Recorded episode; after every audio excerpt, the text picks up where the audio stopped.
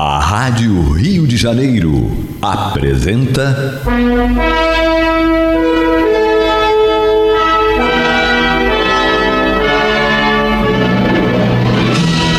Caminho do Senhor. Um programa de estudos sobre a Bíblia Sagrada com revelações inéditas a respeito de muitos ensinamentos do Cristo de Deus, ainda não perfeitamente divulgados nem compreendidos. Um programa dedicado a todos os que amam o Senhor Jesus. Criação de Acácio Fernandes Moreira e Gastão Veríssimo Brandão.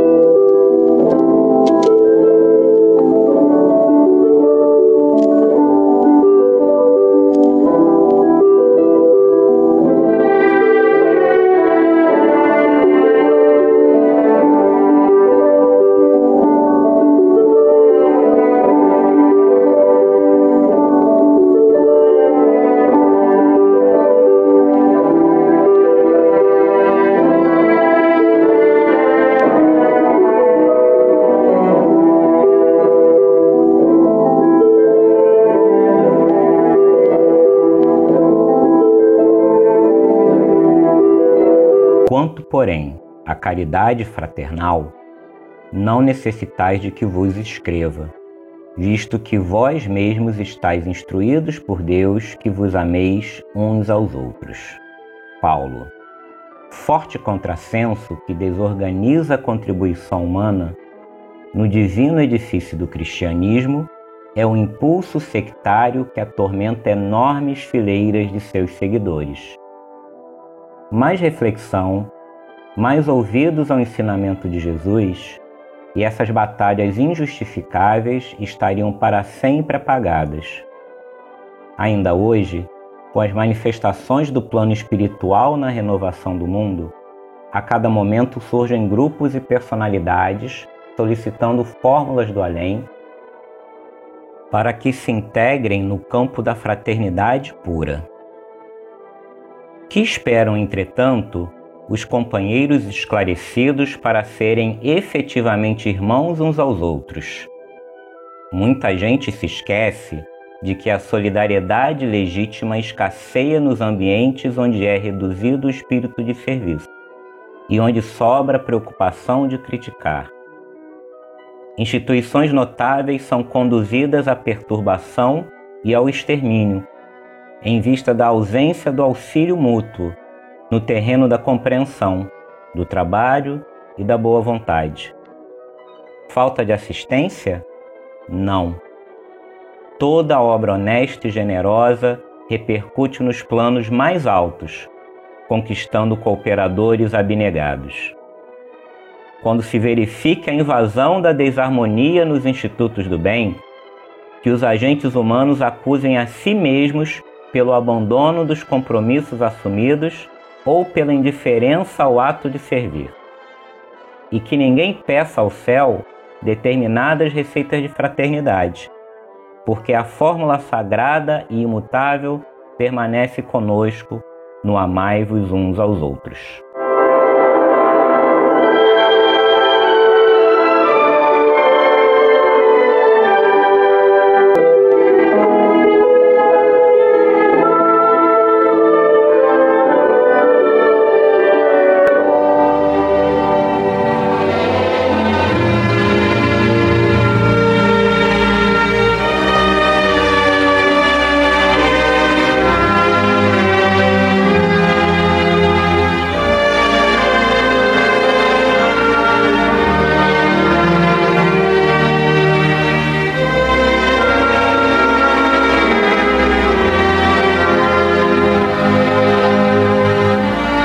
Meus amigos, meus irmãos, que a paz de Deus esteja em nossos lares e em nossos corações.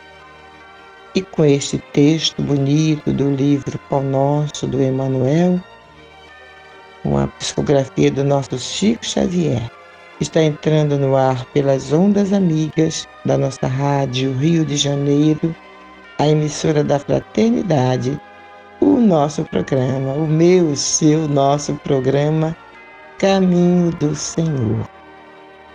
E conforme dissemos, né, com este texto bonito do Emmanuel. O texto intitula-se Sentimentos Fraternos. E ele, como sempre, se inspira sempre num texto bíblico. O de hoje é da primeira epístola aos Tessalonicenses, primeira epístola de Paulo aos Tessalonicenses, no capítulo 4, versículo 9. O Paulo, nesse, nesse do 9 aos, aos 12, do versículo 9 ao versículo 12, ele está falando, está exortando a prática do amor fraternal aos irmãos tessalonicenses. Né? E ele começa dizendo isso. No tocante ao amor fraternal, não há necessidade de que eu vos escreva, porquanto vós mesmos estáis por Deus instruídos que deveis amar-vos uns aos outros. E aí, Leopoldo, vamos então, conforme a gente sempre diz aqui, né, como costuma dizer a nossa Hermínia, vamos trabalhar este texto do Emmanuel. O primeiro ponto que precisa ser compreendido nesse texto de Emmanuel é o uso da palavra sectário. Sectário no dicionário, em geral, é, remete ao envolvimento que nós temos, ou que alguém tem, com relação a uma seita ou a um sistema de pensamento. Mas a palavra sectário, em geral, possui um sentido negativo. Uma pessoa sectária é alguém que tem um envolvimento apaixonado, excessivo, radical com relação a uma forma de pensar, a uma religião, a uma doutrina, a uma política ou a uma filosofia. Nesse sentido, quando Emmanuel traz a discussão a respeito dos sentimentos fraternos, ele quer nos dizer que o pensamento sectário impede o envolvimento fraterno com uma causa religiosa. E claro, aqui nós estamos falando basicamente do Espiritismo, da doutrina espírita, e Emmanuel, nesse sentido, nos traz a advertência de que precisamos tomar muito cuidado para que não nos tornemos intolerantes, intransigentes com relação a outras religiões, a outras doutrinas, a outras formas de pensar, e também que nós não nos tornemos intransigentes com aqueles colegas espíritas, com aqueles trabalhadores espíritas que, por alguma razão, pensem de modo diferente do nosso. E é nesse sentido que Emmanuel nos lembra que um dos fatores que atrapalha a evolução do pensamento cristão no mundo encarnado, podemos entender assim, é o impulso sectário que atormenta os seguidores do cristianismo, independente da sua expressão, da sua versão. E ele mesmo já explica o problema pra, para nós. Mais reflexão e mais atenção ao ensinamento de Jesus e essas batalhas não existiriam, porque o sectarismo é o contrário do sentimento fraterno. Não há cristianismo, logo não há espiritismo, se nós não priorizamos a fraternidade, independente dos pensamentos diferenciados, porque ser sectário significa ser intolerante com relação aos pensamentos diferentes daquele que a gente acredita. A fraternidade exige uma flexibilidade, exige ouvidos mais sensíveis, exige uma convicção, inclusive mais forte, mais independente com relação àquilo que se acredita, mas ao mesmo tempo exige também a nossa capacidade de reflexão e de entendimento que nós estamos num processo de aperfeiçoamento. Logo, nós não sabemos tudo, as nossas convicções podem ser aperfeiçoadas ou até mesmo modificadas conforme a gente aprende, experimenta, vivencia de maneira mais consciente e mais reflexiva a realidade material que caracteriza a nossa existência enquanto encarnados. E ainda a respeito da questão da fraternidade, como o oposto do sectarismo, que é essa visão que eu acabo tendo do texto, Emmanuel diz o seguinte: que esperam os companheiros esclarecidos para serem efetivamente irmãos um dos outros. Quer dizer, ele não está falando de qualquer trabalhador, mas daquele trabalhador que já está esclarecido e mesmo assim não consegue estabelecer essa fraternidade ou seja, esse sentimento de irmandade, de empatia e de trabalho coletivo com o outro. Não falta nada a ele para que ele tenha esse olhar que vai além das convicções mais engessadas, dos preconceitos mais enraizados que há ainda em todos nós, porque somos seres em evolução. Se a gente não avalia aquilo que há de sectário em nós, e esse é um exercício difícil, sim, nós não conseguimos realmente evoluir de uma maneira mais rápida no sentido moral e espiritual.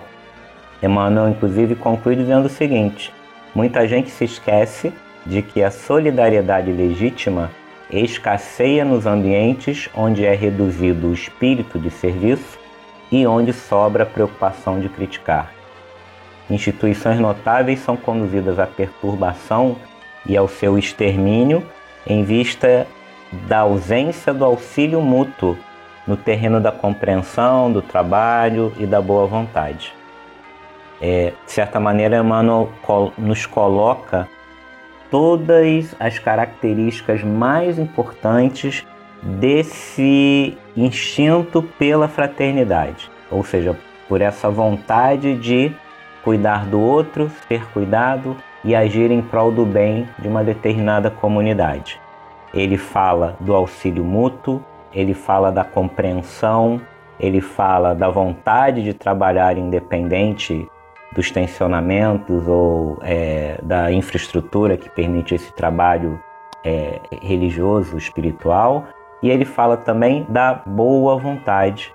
E ele é, termina esse trecho do texto dizendo: falta de assistência? Não. Ou seja, o que deve ser priorizado nesse trabalho dentro do cristianismo é a assistência ao outro, é a assistência fraterna que muitos, muitos centros espíritas e outras instituições religiosas fazem, é o trabalho mediúnico do passe, é o trabalho da própria organização da estrutura interna, que muitas vezes se torna invisível dentro dessas instituições espíritas e que muitas vezes a gente faz um trabalho que não tem talvez o reconhecimento que a nossa vaidade gostaria que ele tivesse, mas nada disso importa, porque o mais importante é a nossa capacidade de servir e servir coletivamente, dividindo o nosso trabalho com outros colegas, com outros irmãos também de boa vontade, fazendo de alguma maneira um trabalho em que nós somos os primeiros beneficiados e nós do caminho do Senhor sempre ressaltamos isso internamente e externamente, que quando a gente vai trabalhar, seja no trabalho mediúnico, seja na assistência de um determinado evento da casa, seja gravando um programa, a gente sempre parte do princípio de que o primeiro beneficiado somos nós que estamos falando, nós que estamos fazendo assistência fraterna, nós que estamos de alguma maneira ajudando com que uma determinada reunião ou palestra ocorra dentro da instituição e nesse sentido a gente se sente mais fortalecido para alcançar a nossa reforma íntima. É interessante, né, Leopoldo? Eu, de minha parte, eu tinha é, esse termo sectarismo como sendo um sentimento que afeta as pessoas de determinado grupo com relação a o, grupos de outras, vamos dizer assim, de outra religião, não é? Pessoas é, de uma religião tal que não aceitam a, as opiniões das pessoas de outra religião. Então, para mim, na minha cabeça, o sectarismo era apenas isso. Só existia de um grupo de dentro para um grupo de fora, com relação a um grupo de fora, a um grupo de pessoas que pensam diferente. Né?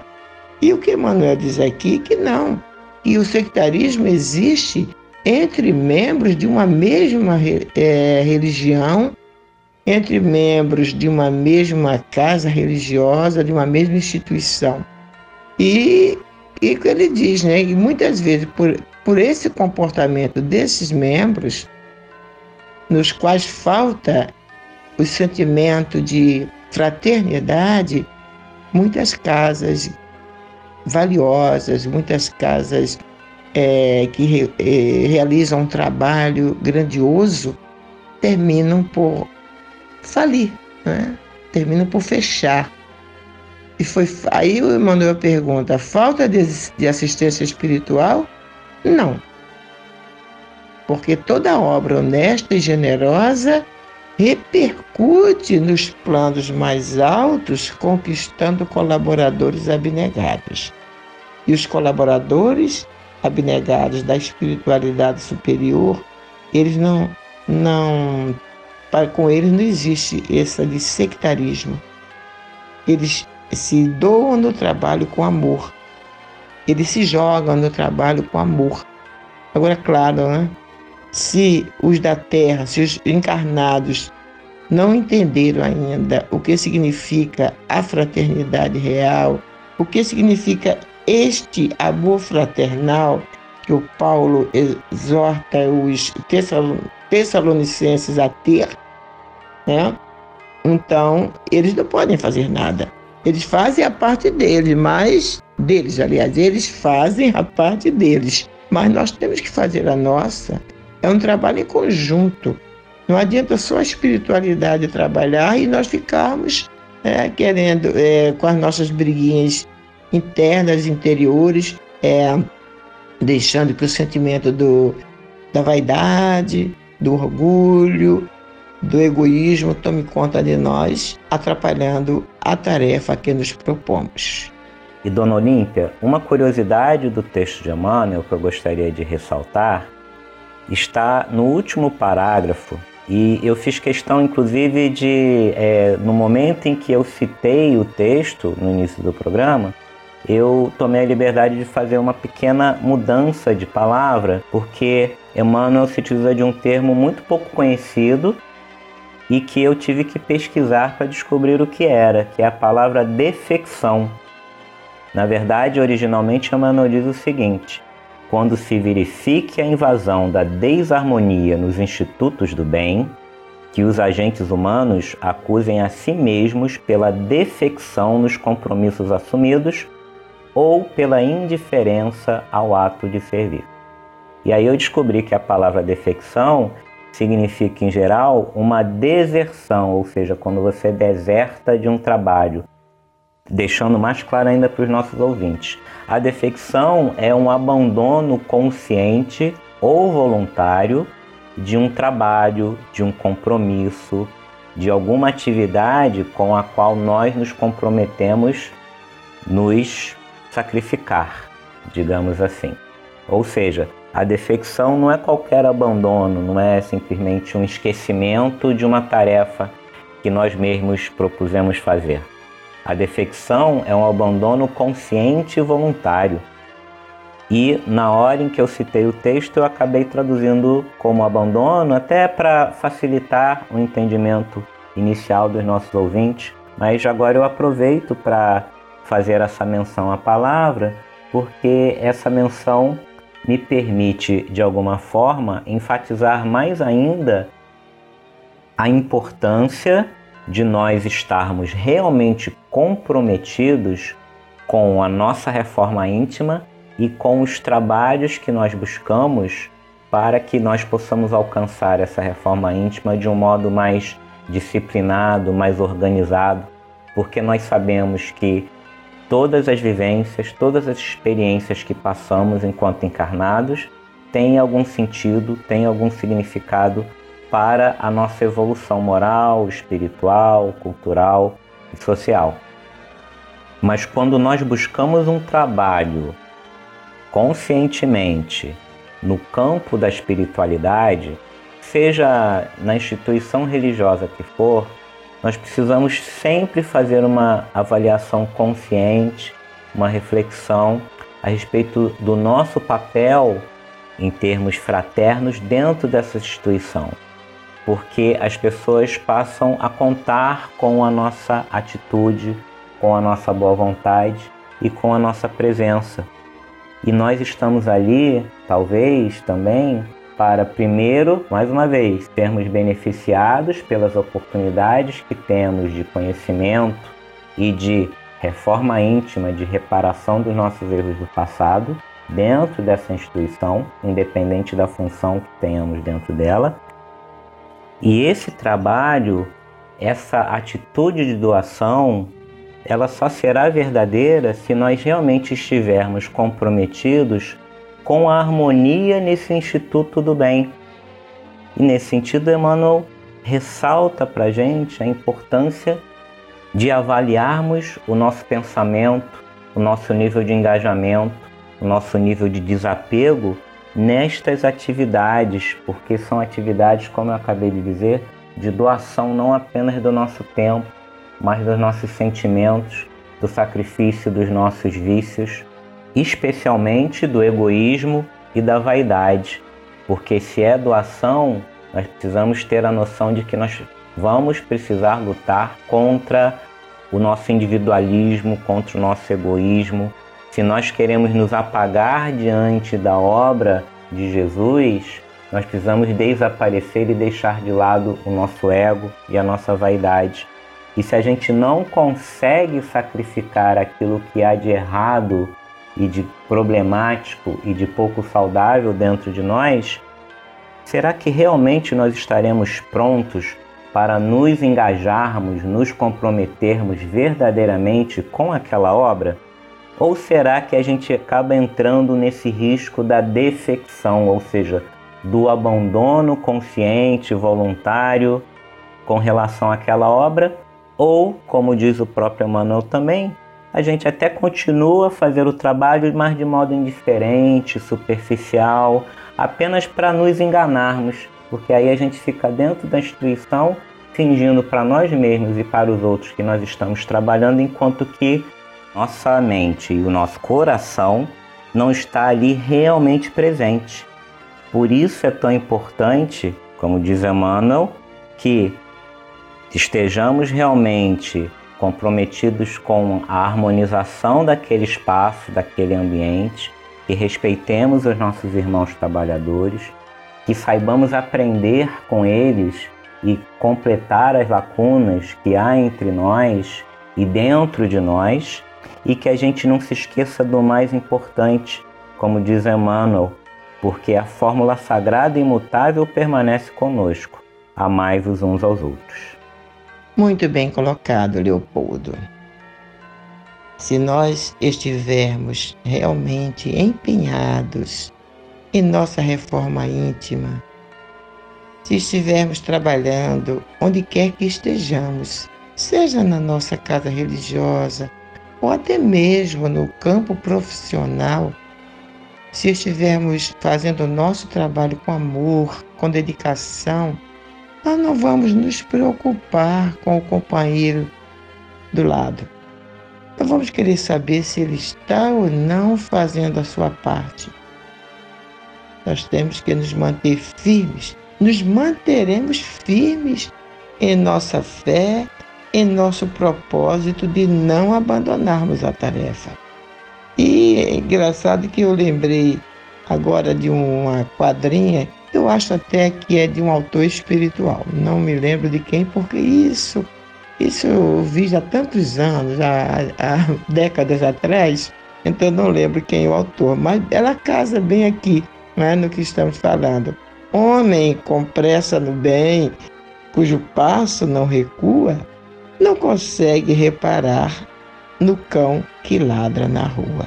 Não sei de quem é o autor, não. Se alguém souber, puder nos dizer, né? Então, não consegui. A pessoa que está preocupada com o seu trabalho, com a sua tarefa, com a sua responsabilidade, não pode, não tem tempo de prestar atenção no companheiro, né? É, meus amigos, como diz Emmanuel, nós temos conosco em nossas mãos a fórmula sagrada e imutável a fim de fazermos bem, a fim de vencermos a nós mesmos que é a prática do amai-vos uns aos outros. Vamos fazer um pequeno intervalo e voltamos já já. E vamos então agora para o estudo de Atos dos Apóstolos, hoje no seu capítulo 11, versículos 1 a 26, letra B.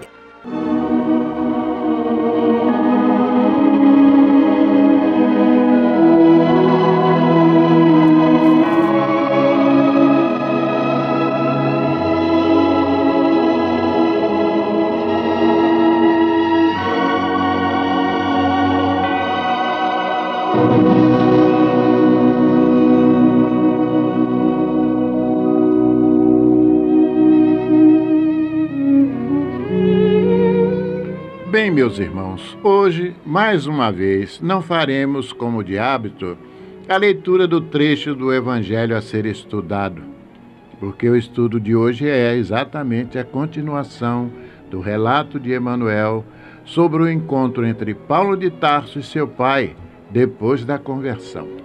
Bem, antes de iniciarmos o relato do programa de hoje, Façamos um breve retrospecto para melhor nos situarmos na sequência dos acontecimentos. Ao comentarmos o capítulo 11 de Atos dos Apóstolos, vimos no versículo 25 que Lucas se refere a Saulo de Tarso, dizendo que, talvez pela necessidade de contar com o auxílio de trabalhadores sinceros na seara do Cristo, partiu Barnabé para Tarso à procura de Saulo. Foi quando dissemos que depois de quase dois capítulos sem notícias do convertido de Damasco, vamos encontrá-lo agora em sua terra natal, onde se estabelecera comercialmente como artesão. Mas para que pudéssemos melhor entender o que se passou nesse período, fomos novamente buscar maiores informações no relato de Emanuel, nesta preciosidade do Emanuel nesta grande colaboração, né, Gastão, do Emanuel com o livro. Paulo e Estevão. É. A partir daí, meus irmãos, passamos a acompanhar o encontro traumático, mas também emocionante entre Saulo de Tarso e seu velho pai. Isaac, ao saber do filho que o episódio da estrada de Damasco foi uma realidade, não uma alucinação como ele supunha. Inconformado e colérico, passou a criticá-lo sem compaixão. Terminamos o último programa quando Saulo, compreendendo o sofrimento moral do velho pai, teve ímpetos de atirar-se-lhe nos braços amorosos, falar-lhe do Cristo, proporcionar-lhe o um entendimento real da situação. Porém, prevendo a dificuldade de se fazer compreendido, observava-o resignado. Pois bem, no programa de hoje, Isaac prossegue, revelando a mágoa e a cólera que dominava, assim dizendo: Como pode ser isso? Se a doutrina malfadada do carpinteiro de Nazaré impõe criminosa indiferença pelos laços mais sagrados da vida, que é a família, como não considerá-la nociva e bastarda? Será justo preferir um aventureiro que morreu entre malfeitores ao pai digno e trabalhador que envelheceu no serviço honesto de Deus? Mas, meu pai, diz o moço em voz súplice, o Cristo é o Messias prometido pelos nossos profetas. Isaac pareceu agravar a própria fúria, gritando: Blasfemas? Não temes insultar a providência divina? As esperanças de Israel não poderiam repousar numa fronte que se esvaziou no sangue do castigo entre ladrões. Estás louco? Exijo a reconsideração das tuas atitudes. Enquanto fazia uma pausa, o convertido de Damasco objetou: É certo que o meu passado está cheio de culpas quando não hesitei em perseguir aqueles que eram a expressão da verdade. Mais de três anos para cá, não me recordo de ato algum que necessite reconsideração. O ancião pareceu atingir o auge da cólera e exclamou áspero: Sinto que as palavras generosas não enquadram na tua razão perturbada. Vejo que tinha esperado em vão para não morrer odiando alguém. Infelizmente, sou obrigado a reconhecer nas tuas atuais decisões um louco ou um criminoso vulgar. Portanto, para que nossas atitudes se definam, peço que escolhas em definitivo entre mim e o desprezível carpinteiro. A voz paternal, ao anunciar semelhante intimação, era abafada, vacilante, evidenciando um profundo sofrimento. Saulo compreendeu e, em vão, procurava um argumento conciliador. A incompreensão do pai angustiava-o. Nunca refletiu tanto e tão intensamente no ensino de Jesus sobre os laços de família. Sentia-se estreitamente ligado ao generoso velhinho. Queria ampará-lo na sua rigidez intelectual, abrandar-lhe a afeição tirânica, mas compreendia as barreiras que se antepunham aos seus desejos sinceros. Sabia com que severidade fora formado o seu próprio caráter. Julgando ser inútil os apelos afetivos, murmurou entre humilde e ansioso: Meu pai, ambos precisamos de Jesus. O velho inflexível endereçou-lhe um olhar austero e retrucou com aspereza: Tua escolha está feita. Nada tens a fazer nesta casa. O velhinho estava trêmulo. Via-se-lhe o esforço espiritual para tomar aquela decisão. Criado nas concepções intransigentes da lei de Moisés, Isaac sofria como pai Entretanto, expulsava o filho, depositário de tantas esperanças, como se cumprisse um dever. O coração amoroso sugeria-lhe piedade, mas o raciocínio do homem encarcerado nos dogmas implacáveis da raça abafava-lhe o impulso natural. Saulo contemplou em atitude silenciosa e suplicante. O lar era a derradeira esperança que ainda lhe restava. Cravou no ancião os olhos quase lacrimosos e, depois de longo minuto de expectação, implorou num gesto comovedor que não lhe era habitual. Meu pai, falou-lhe, falta-me tudo. Estou cansado e doente. Não tenho dinheiro algum. Necessito da piedade alheia e também vós me expulsais. Isaac sentiu que a rogativa lhe vibrava no mais íntimo do coração.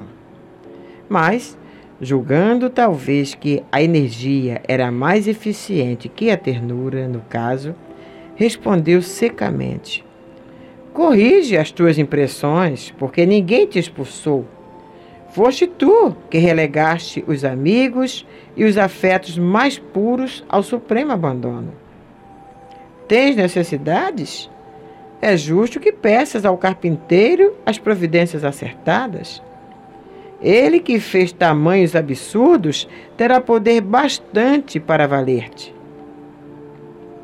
Imensa dor represou-se no espírito de Saulo.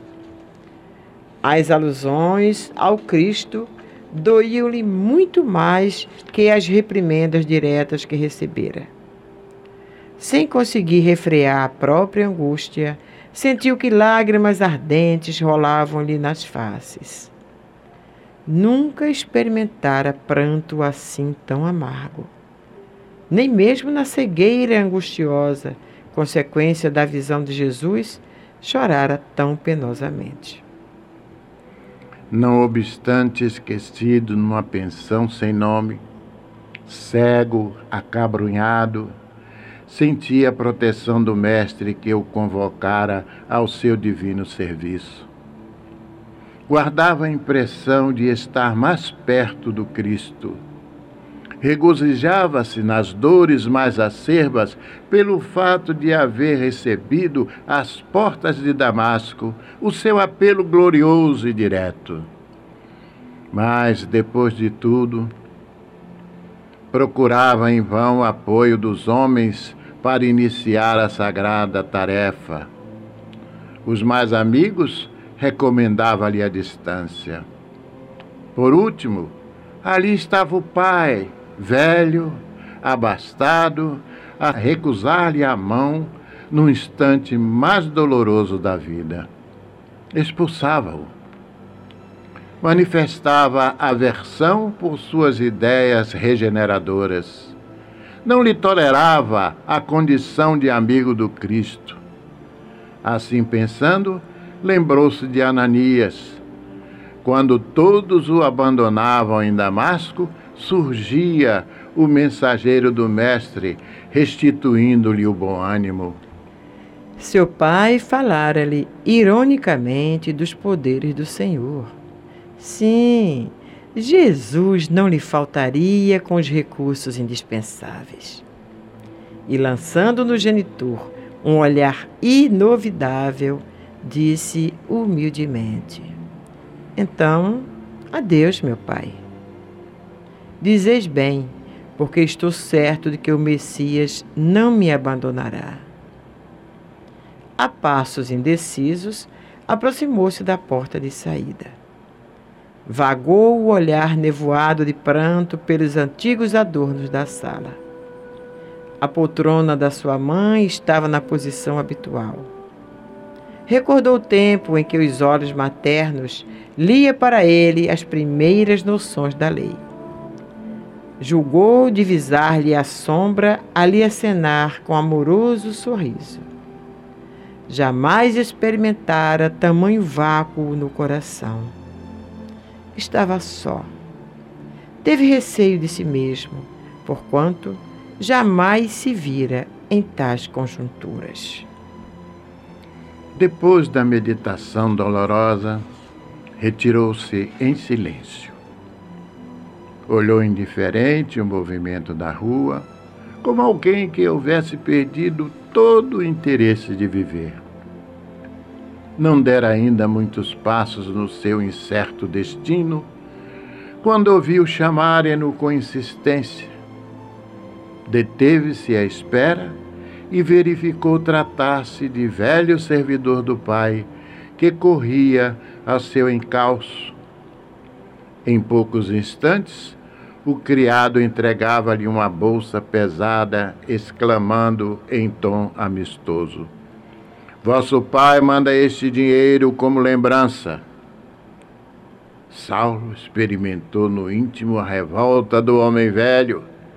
Imaginou evocar a própria dignidade para devolver a dádiva humilhante.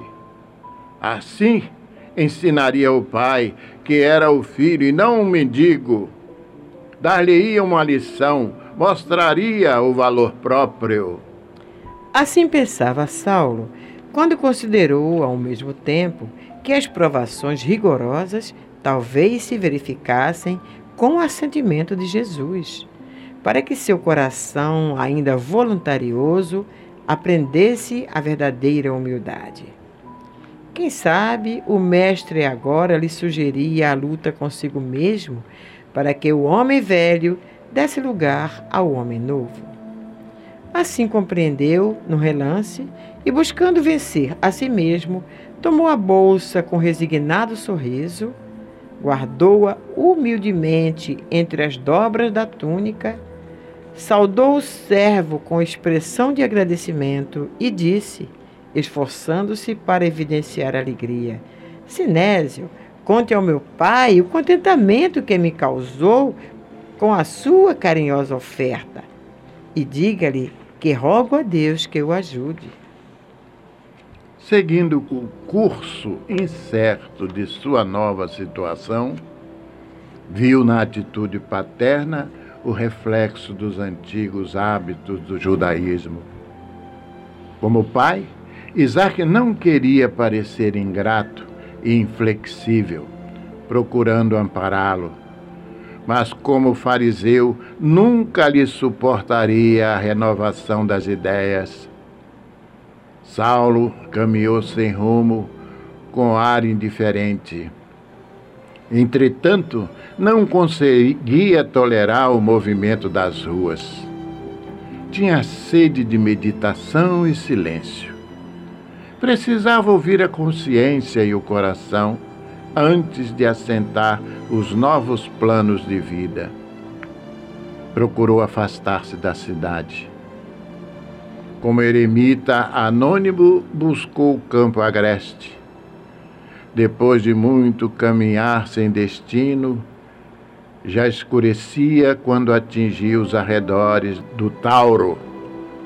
Exausto e fatigado, descansou junto das inumeráveis cavernas abandonadas. Bem, meus irmãos, hoje ficamos por aqui. No próximo programa daremos continuidade a essas informações extra-bíblia referentes ao apóstolo Paulo de Tarso. Até lá!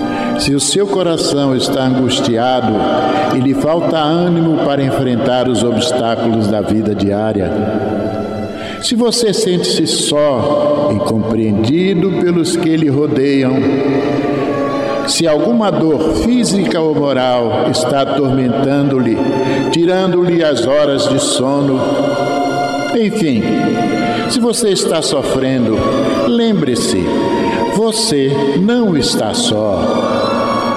Mestre da vida nos disse: Eis que eu estarei convosco todos os dias, até a consumação dos séculos. Neste exato momento, milhares e milhares de pessoas sintonizadas nesta emissora se unirão em prece entre nesta corrente. Existe em seu íntimo um lugar de paz profundamente silencioso, onde você pode comungar com Deus e encontrar forças necessárias para vencer este momento difícil. Como disse o salmista, Deus é o nosso refúgio e fortaleza, socorro bem presente nas horas de tribulação. Abra o seu coração numa prece sincera. Entregue-se confiantemente aos cuidados deste Pai amoroso e bom e confie. Os impossíveis para os homens são possíveis para Deus. Vamos envolver em nossa corrente de preces de hoje os nomes de alguns irmãos e, mesmo que o seu não esteja nesta relação, sinta-se incluído, meu irmão, sinta-se incluída, minha irmã. Marília Tex Andrade de Castro, Beatriz Tex Sodré Gomes, Carolina Maria Sodré Campos Amaral, João Paulo Sodré Campos Amaral, Ivan Tex Sodré Gomes, Tereza Genésia Boti Alves, Paulo Roberto Santos Cardoso, Letícia de Oliveira Lacerda, Rafael de Oliveira Trajano, Maria Claudiane Trajano, Rosa Laudelina de Araújo, Eliane de Almeida, Marcelo Trindade dos Santos, Mariana de Andrade dos Santos, Gabriel Moreira Martins, Fernando José Dias Madureira, Maria de Fátima Gonçalves da Silva, Fabiana Monteiro de Melo, Edne da Fonseca Pinto Magalhães, Alfredo Augusto de Azevedo, Lígia Ferreira de Lima, Carlinhos Conceição, Iraci Soares Cavalcante, Maria Benita Porto Mota, Rafaela de Oliveira Brandão e todos vocês, meus irmãos, que neste momento estão aí em seus lares, onde quer que você esteja, sintonizados nesta corrente de preces e que vão neste momento, junto com o caminho do Senhor, falar com Jesus. Vamos falar com Jesus.